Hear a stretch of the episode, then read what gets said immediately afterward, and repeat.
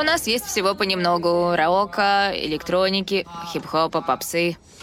Цитирую единственный отзыв на магазин. Отлично подобранная коллекция, локация без претензий. Владелица хамовата, две с половиной звезды. Половина района считает нас пережитком прошлого, вторая — хипстерами в ностальгии. И все по-своему правы.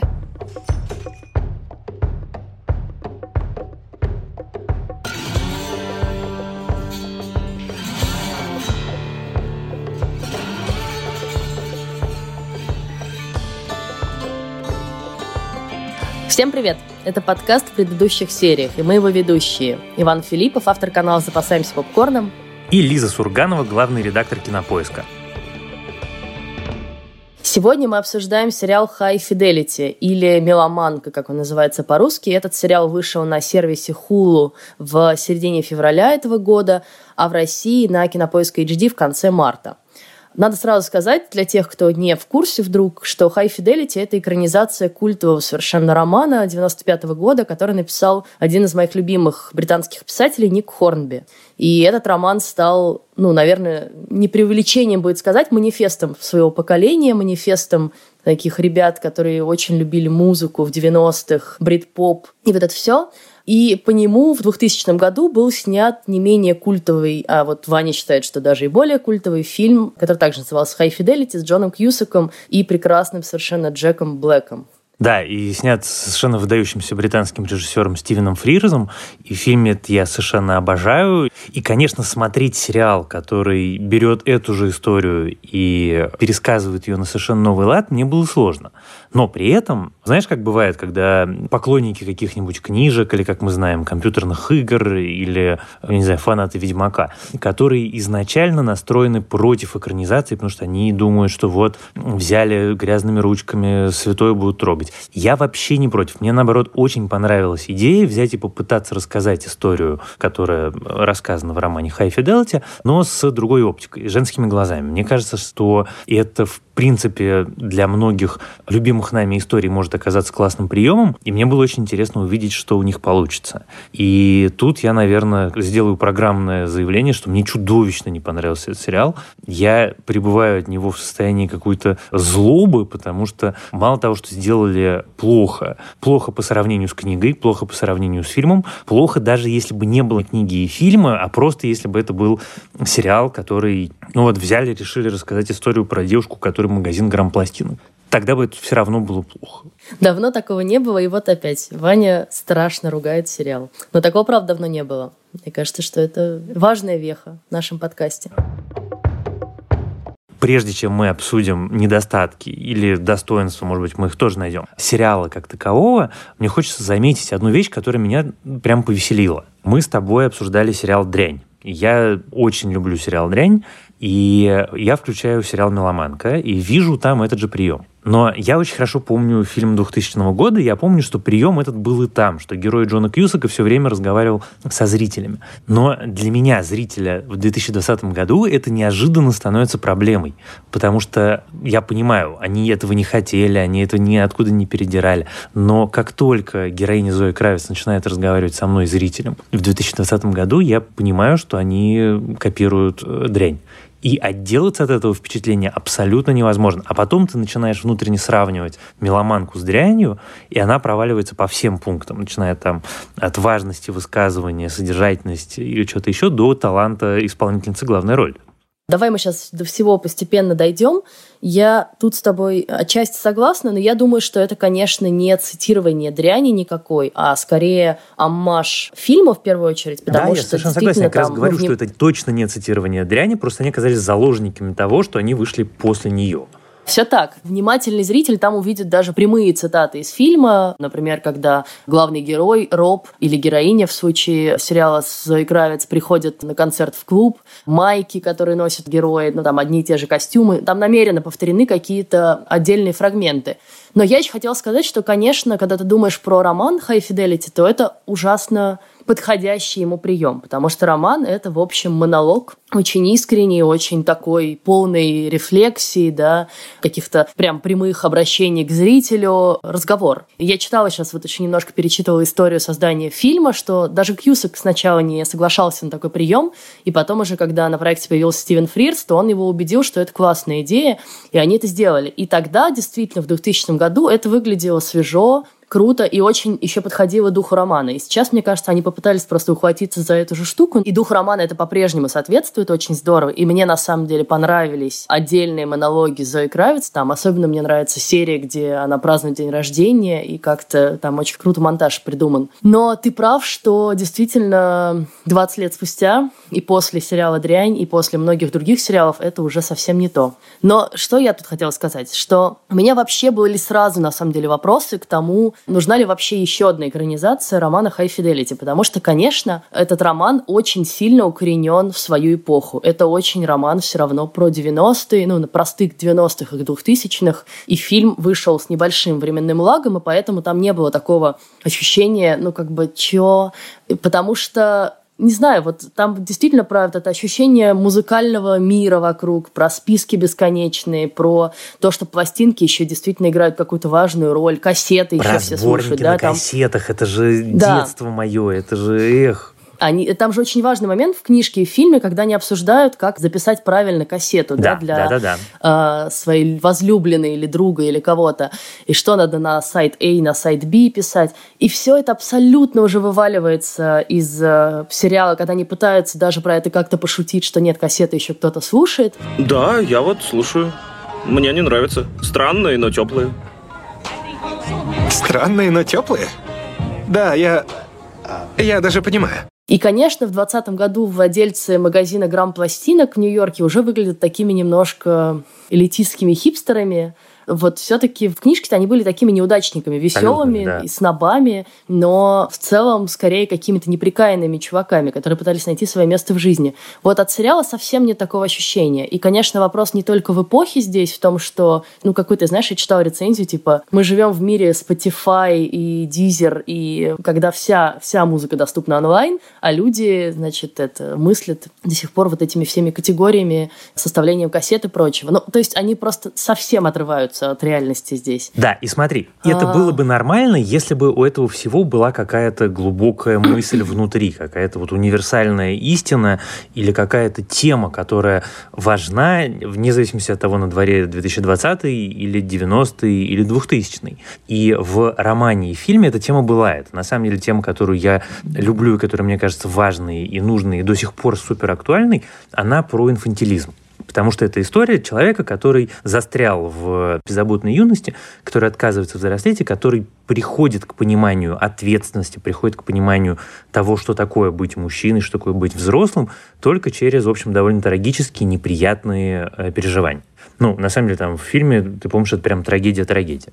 А здесь я посмотрел сериал, я не могу сказать, про что он. Вот кроме того, что там есть очень красивая Зоя Кравец, которая местами классно играет, и которая местами носит очень короткие юбки и страшно идет, я не понимаю, какой как бы месседж до меня хочет донести этот сериал. Он про то, что быть одинокой неплохо, про что она говорит один из, на мой взгляд, лучших э, монологов в сериале. Ну, допустим, но тогда как бы этот месседж недостаточно точно донесен. Он про то, что не нужно спать э, с чуваком в баре, если тебе сделали предложение, а потом принимать это предложение тоже, в общем, довольно специальный совет. Ну, то есть, как бы, наверное, может быть, да, может быть, ну, неважно, это, это не такая тема, которую, мне кажется, заслуживает обсуждения целого сериала. Я не понимаю, что они хотели рассказать. И в результате вот ты досматриваешь до конца и понимаешь, что ты потратил 5 часов своей жизни, а на что ты их потратил, что ты из этого вынес и узнал. Даже, ну, как бы не то, что про себя, про героев. Ты до конца не понимаешь. И это как раз меня на самом деле расстроило больше всего, потому что все остальное это технические недоработки. Все остальное можно простить, если ты доходишь с героем до конца и понимаешь, что это все было не зря, потому что ты что-то интересное или важное понял или услышал. А тут, ну, как бы и развлечение это очень условное, и смысла в этом нет особенно никакого. И единственное в сухом остатке, что у тебя остается, это блистательный саундтрек. Я всю жизнь мечтал разбираться в музыке, а в музыке не понимаю ничего. Я Думаю, что если бы наш друг Лев Ганкин, ведущий вашего подкаста, сделал разбор этого сериала, он мог рассказать мега интересные анекдоты или какие-то заметить детали. Но я вот, например, во всех этих монологах про Мика Джаггера или кого-то еще просто выключался, потому что, ну, нет, это слишком радио Арзамас. Причем тут радио Арзамас? Ну, при том, что это как бы это научно-популярная лекция. Это нужно этим Ладно, интересоваться, слушай, чтобы ну, хотеть это слышать. Ну, вообще, это как бы большая часть и книжки тоже. Если ты читал книжку и любишь ее, то ты все-таки понимаешь, что там огромная часть для меломанов, для гиков, которая да. тебе тоже, как человеку незнакомому, близко с этим миром, может быть непонятна. Ты знаешь, и когда я читал самое. книжку, мне это было интересно. Сейчас просто наверное, я стал старым, что это был 20 Слушай, лет ну, назад. ну, во-первых, давай честно, мы выросли. Я вот помню, что эту книжку мы зачитывались ею, мне было типа 17 лет. И для меня это, конечно, в тот момент была очень важная книжка, потому что у меня был бойфренд, который ее мне, значит, дал почитать. Он был чуть старше меня, и вся его тусовка была такая супер меломанская, и они делали ровно то же самое, что делали герои этой книги и фильма. Они составляли эти бесконечные списки, снобили друг друга, у них был специальный ЖЖ, группа в ЖЖ, в которую добавляли, знаешь, по принципу, какие у тебя музыкальные вкусы, потому что главный же девиз героев High Fidelity, он звучит так. Важно не то, какой ты, да, а важно то, что ты любишь. What you like, not what you are like. И поэтому там бесконечное обсуждение вот этих интересов. Топ-5 того, топ-5 всего, топ-5 этого, топ-5 расставаний. И мы все жили вот этими рейтингами. Ну и знаешь, мне кажется, эти 17 или 20 даже для тебя действительно супер важны интересы людей вокруг тебя. Правда, Ты действительно людей давно, определяешь что... по такому принципу. Я не помню когда я первый раз читал роман, я очень хорошо помню, как я смотрел кино, потому что я его, несмотря на то, что был 2000 год, я его смотрел в кино, в кинотеатре, не на кассете дома, потому что мы в этот момент с моим э, лучшим другом путешествовали автостопом по Европе, и мы в Варшаве дважды ходили в кино на английском с польскими субтитрами, смотрели High Fidelity, получали огромное удовольствие. Жаль, не Евротур. Нет, Евротур не смотрели так.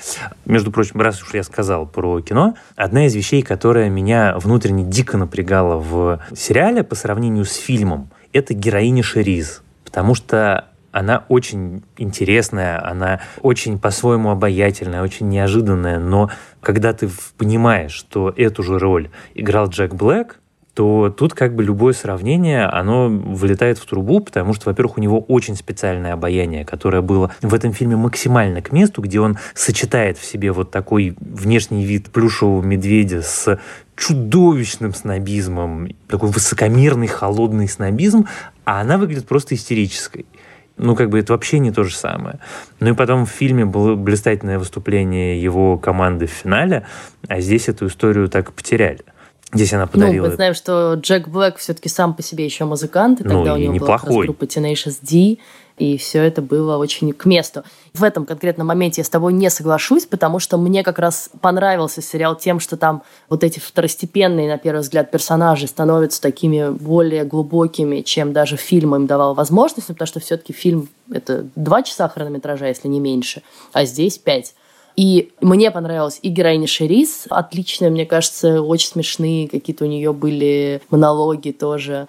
Сначала, да, у нее есть такой вайп реально истерички, но потом ты в это втягиваешься, и в целом я ее полюбила. И мне очень понравился Саймон, и отличная серия совершенно с его топ-5. Да, это правда. Вот это, как вот раз, мне тоже очень понравилось. Вот если вернуться к тому, про что ты говорил, да, про то, что непонятно, о чем этот сериал, и что главная мысль книги и фильма как-то потерялась за вот этим всем, за атмосферой, что ли, то вот эта серия, наверное, ну, она сама по себе очень интересная. Вообще можно было отдельный фильм снять, да, вот, пожалуйста, тебе такие ненадежные отношения, как бы как созависимые, да, когда ты бесконечно страдаешь и при этом не можешь человеком расстаться и все время его во всем подозреваешь. Супер интересная, супер какая-то глубокая, несмотря на то, что это там всего 30 минут. И мне она очень понравилась. Мне вообще понравилось, что в этом смысле, да, это совершенно новый и современный подход. Да, у тебя абсолютно diversity в сериале. И чернокожая героиня, и главная героиня мулатка – и один из главных героев гей. Нет, ну и э, супер круто, что ну, она вспоминает не только мужчин, но и женщину, которой у нее был и роман. И это тоже, да. И это тоже очень классно. И на самом деле вот эта история про инстаграм-инфлюенсеров и давай, мне нужно до 10 уйти со съемной квартиры. Черт. Нам пора. К десяти нужно свалить отсюда. Или мне жопа. В смысле? Господи, ты думала, что я здесь живу? Солнышко, это съемное жилье для праздников. Пойдем. Это смешно было, это смешно, остроумно. Мне, честно признаюсь, вот ты сказала, кто тебе понравился, мне по-настоящему понравился в этом сериале только один человек. Это вот этот вот классный парень Клайд, с которым у нее не случаются отношения. Мне кажется, нам в конце как раз намекают, что, возможно, и случаться. Нет, я надеюсь, что не случится, потому что мне кажется, что ему нужно от нее бежать в другую сторону с максимальной скоростью. Он классный, обаятельный, интересный, очевидно, хороший парень, и этот головняк себе устраивать, мне кажется, никакого Ну, он слишком нет. хороший просто мальчик. Он какой-то скучный, ну, на мой взгляд, просто очень. Мне очень понравился его финальный разговор. Он говорит, что я так старался, чтобы эта хрень исчезла из моей жизни навсегда. Вот эти вот бесконечные выяснения отношений. Ну, то есть, понимаешь, на мой взгляд, худшие отношения, которые могут быть, это когда ты начинаешь выяснять отношения до того, как у тебя еще отношения начались. Это вот правда. Это такой тревожный не звоночек, это тревожный царь-колокол, что нужно прямо вот сейчас остановиться, трезво взвесить свои шансы и, и навсегда заблокировать человека во всех соцсетях и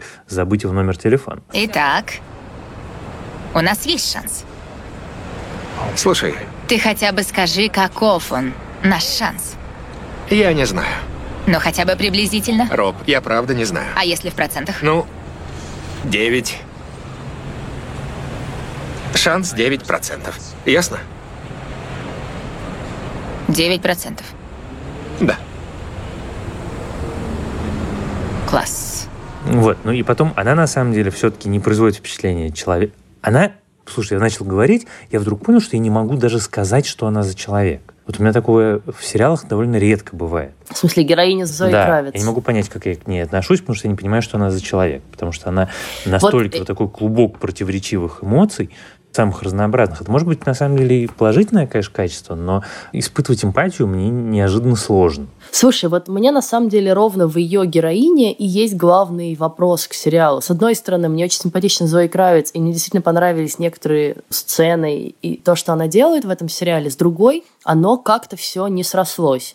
И это, конечно, удивительная вещь, потому что сама Зои Кравец, я читала ее интервью, она большой фанат и фильма, и книжки, и она говорит, что когда мне предложили этот проект, и я про него услышала, я захотела в нем участвовать просто, чтобы его защитить, потому что я, как любой большой фанат, очень переживаю, что, конечно, любой ремейк или попытка новой экранизации, она всегда исказит дух оригинала. И здесь, знаешь, такое странное сочетание, что они как бы очень хотели передать дух, и вот это там все есть. Там есть прямые цитаты из книжки, из фильма, и вот эти все топ-лист, и какие-то буквальные фразы, и вот это обращение с слом четвертой стены. И вроде как это все обаятельно и цепляет. И мне надо сказать, что к чести сериала он очень атмосферный. Он такой очень, да, вот про жизнь в Нью-Йоркском Бруклине, про таких чуваков, которые как бы... Они чем особенно не занимаются, а вроде как и занимаются. С кучей шуток про современное искусство.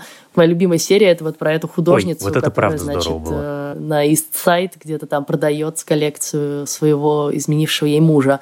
И ее муж отличный совершенно. Но когда я это смотрела, я поняла, что у меня есть главный вопрос. Я реально не верю в героиню в том смысле, что ей действительно так плохо живется. Ну, как бы есть, как ты говоришь, технические детали, но технически в целом у нее все неплохо. У нее есть свой магазин, в который вроде как все нормально, он процветает. Хотя я помню, что в книжке с этим все время были какие-то проблемы. У нее есть, судя по всему, довольно неплохо зарабатывающие родители. Когда она там звонит маме, там как-то все, в общем, у них классно выглядит. Она живет в большой квартире для Нью-Йорка. Это многие американские рецензенты это прям отмечали, знаешь, с такой чуть ли не завистью, что типа нормальненько у нее там в Бруклине даже место для ванны есть собственный. Вот. И в целом она выглядит таким, да, раздолбаем хипстером, у которого, если что, спасут родители, брат тоже вроде ничего, и как бы у которого все нормально. И единственная ее проблема, что она никак не может вот как бы с отношениями определиться. Но проблема Роба, главного героя книги и фильма High Fidelity, в первую очередь книги, была вообще-то в том, что он был очень довольно неприятный чувак. При всей его обаятельности и харизме он был абсолютный мудак. И если сейчас, 20 года, смотреть на него, то это абсолютно просто как бы такой чек-лист. Toxic, abusive, вот все модные сейчас слова. Там буквально же, помнишь, он какую-то девушку бросил, потому что она ему не дала, у нее была потом дикая травма, значит, она не могла ни с кем спать в колледже. Он говорил, что вообще меня в ней интересовали только сиськи. И ты, Да-да-да-да. ну, как бы, вот просто вслух произнести эту фразу в 2020 году уже довольно сложно. И как бы Зои Кравец все это сглаживает, потому что понятно, что женский персонаж, он, ну, как бы меняет этот подход. И вот эта попытка, знаешь, немножко сидеть на двух стульях. Ты вроде как и не такой мудак, как был тот герой, но вроде как ты должен играть того же мудака и инфантильного такого совершенно чувака. Но вот не верится в это. Абсолютно. Вот, реально. И еще одна проблема в том, что здесь действительно нет особенной арки, потому что в романе, ну, мало того, что там линия с отношениями, вот эта вот девушка Лора, да, которую он в конце концов возвращался, у нее умирал отец, они как-то ехали вместе на похороны, он узнавал, почему она от него ушла, и что, значит, она сделала аборт. Все это отсюда выкинуто по понятным причинам. Но он делал какой-то еще карьерный шаг. Он все-таки понимал, что он не может вечно просто продавать пластинки, а он там, не знаю, придумал в какой-то момент себе лейбл и вообще начинал двигаться в какую-то сторону новую для себя. А здесь ей вроде как ничего и не нужно. Все, что ей нужно, и это тоже странно, когда ты думаешь про то, что это такой феминистский сериал, это как-то определить себя через отношения. Ну да, и при том, ну, то что есть она она вообще про другое должна монолог о том, что быть одинокой совершенно не зазорно, неплохо, что чистая правда. И люди, которым отлично живется одним. Не до конца понятно, зачем нужно обязательно себя к этому приклеивать. Да, я с тобой тут во всем согласен. Слушай, пока я не забыл. Мне стало любопытно. Помнишь, есть эта история с э, мальчиком и девочкой, которые крадут у них пластинки, и потом героиня Зоя Да, Кравец да. разрешает им взять. Я полез проверять. Это действительно группа. Это, собственно, их музыка играет в сериале. They'll take and take and take away. So there's nothing left but an angry face. So hey, Я думаю, ну сейчас я открою новости, и окажется, что после этого сериала у них случился абсолютно космический успех, и там они на всех хит-парадах взлетели. Это, Во-первых, я не нахожу этих новостей, а во-вторых, я нахожу на Ютубе их клипы, у которых, внимание, у одного 1200, а у другого 1500 просмотров. И в этом месте я думаю, черт, а сколько же народу посмотрело сериал High Fidelity? Мне правда кажется, что всегда ты смотришь, ты кого-то встречаешь, тебе становится любопытно, и ты как минимум лезешь на YouTube посмотреть, типа, а что этот музыкант сделал. Ну, я просто не уверена, что конкретно эти чуваки могли настолько заинтересовать Полторы меня. Тысячи зацепило. Я просмотров. даже не подумала, что это может быть настоящая группа, честно говоря. Прям не, ну я их про сию это. секунду, полез посмотреть. Они очень интересные, модные, у них очень неожиданный звук, это все очень классно, и про них пишут супер продвинутые ЛГБТ-издания какие-то.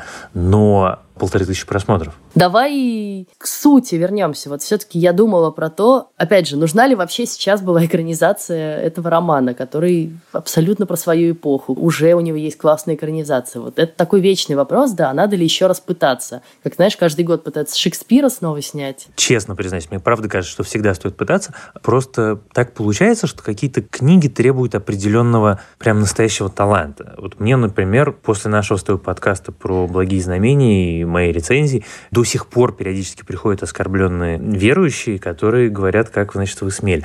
Мне всегда кажется, что любая книжка по-настоящему талантливая, которая действительно говорит что-то не об эпохе, а о человеческой сущности. А High Fidelity однозначно относится к такой категории. Они могут путешествовать из десятилетия в десятилетие, но для того, чтобы перенести ее талантливо, нужно найти ключик. Нужно найти что-то, что ты можешь сказать. Я думаю, что другая экранизация, вот просите, мне кажется, я уже достаточно зарекомендовал себя как человек довольно продвинутых взглядов, но мне кажется, что главная ошибка нынешней экранизации в том, что они поменяли пол главного героя, потому что это же не вопрос анатомии, это вопрос взгляда на жизнь, вопрос оптики, вопрос огромного количества всяких таких важных нюансов, которые вылетели со сменой пола. То, что ты говорил, какие-то острые углы сгладились, то, что мне кажется супер важным, что просто в силу анатомических особенностей мужчин, мужчина не может сделать аборт. Поэтому, соответственно, весь этот финальный твист с э, ее возлюбленным, он теряет вот ту остроту, которая была таким прям ударом под дых в фильме и в книжке. И много-много других вещей про инфантильность современного мужчины, и про необходимость взрослеть, и про ответственность, и про что-то еще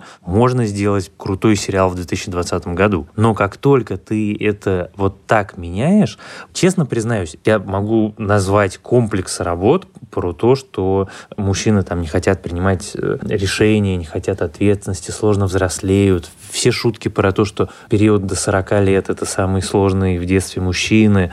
Э, Я знаю про это, про то, чтобы про девушек так говорили. Я, честно признаюсь, не встречал. Я встречал наоборот, про гиперответственность, про более быстрое развитие и более раннее взросление. Тут получается, что, ну, как бы меняя пол персонажа, ты теряешь всякое место для маневра. Это довольно интересная, на самом деле, мысль вообще-то, потому что, когда я смотрела сериал, у меня были похожие соображения. Я все время ловилась на том, что не надо меня тут считать мужа-ненавистницей, но что действительно мужчину инфантильного и такого вот, прости меня за слово, токсичного, который так себя ведет с девушками и еще считает, что он потом несчастный и бедненький, представить себе проще, чем девушку. И в этом действительно есть некоторые проблемы. И несмотря на то, что Зои Кравец старательно играет такую пацанку-пацанку, все эти шорты, висящие брюки, как в 90-х такие трубы, не очень получается и не очень верится, что Зои Кравец вообще кто-нибудь может бросить с ее как бы просто небесной красоты, скулами и всем, чем только можно. В этом месте ты все время такой, ну, но как бы, но не ты, детка.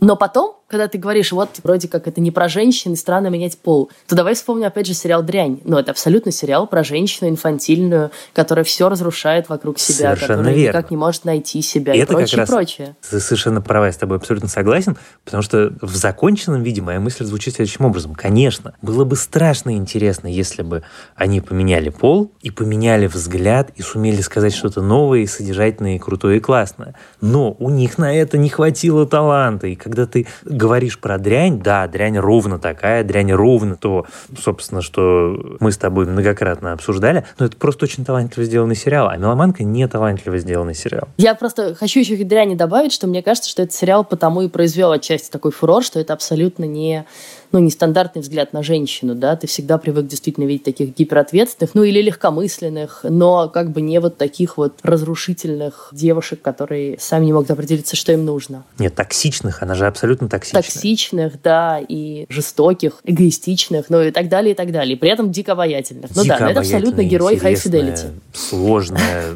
которой ты испытываешь эмпатию, красивая, при этом очень необычная. Конечно, вот в общем в результате все, чем хотела быть меломанка, это на самом деле дрянь. Просто дрянь получилось, а у них нет. Честно признаюсь, э, редко так бывает, но в этот раз мне прям жаль времени, которое я потратил на этот сериал. Так что, дорогие зрители, если вдруг вы его не смотрели, то не тратьте время. А мне как раз кажется, что его можно посмотреть, потому что оно абсолютно легкое такое зрелище, тем более сейчас, когда делать дома особенно нечего, то, в общем, в нем есть какие-то приятные моменты, и атмосфера приятная, и какие-то смешные диалоги. И да, все вместе это не складывается в какую-то супер важное высказывание и убедительную картинку, но мне кажется, что отдельные моменты заслуживают вполне внимания. Вот у меня такое резюме будет. Мне кажется, что правильно, что у нас будут появляться иногда сериалы, которые кому-то из нас агрессивно не нравятся. Это же интересно. Конечно. А то если мы все время будем говорить «великий-великий», как мне там написали в комментариях, Да, нельзя больше говорить великий. Окей, «Меломанка» не великий сериал. Вот мы это сказали. Ну что ж, на этом мы завершим обсуждение этого сериала, а в следующий раз у нас будет для вас небольшой сюрприз. Мы хотим поэкспериментировать со всеми возможностями, которые нам дала самоизоляция и сидение дома. И поскольку мы с Ваней теперь самые, наверное, активные пользователи приложения Zoom, потому что каждый из нас проводит, наверное, несколько часов в день во встречах О, там, да. то мы хотим попробовать сделать Zoom-подкаст. Мы кинем ссылку на эту встречу в нашей группе в Фейсбуке. Называется она «В предыдущих сериях». Подписывайтесь на нее, если вы еще этого не сделали.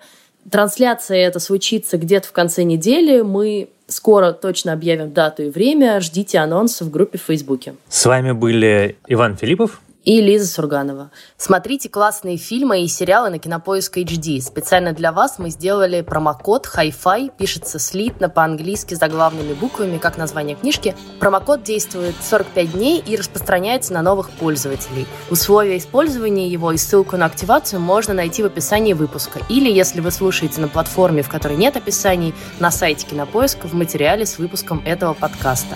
Смотрите хорошее кино, оставайтесь дома, берегите себя. Пока.